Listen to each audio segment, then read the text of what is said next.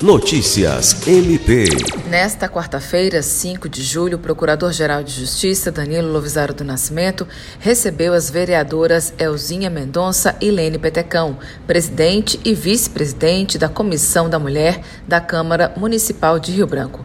Também participou da reunião o secretário-geral do MPAC, promotor de justiça, Glaucio Oshiro.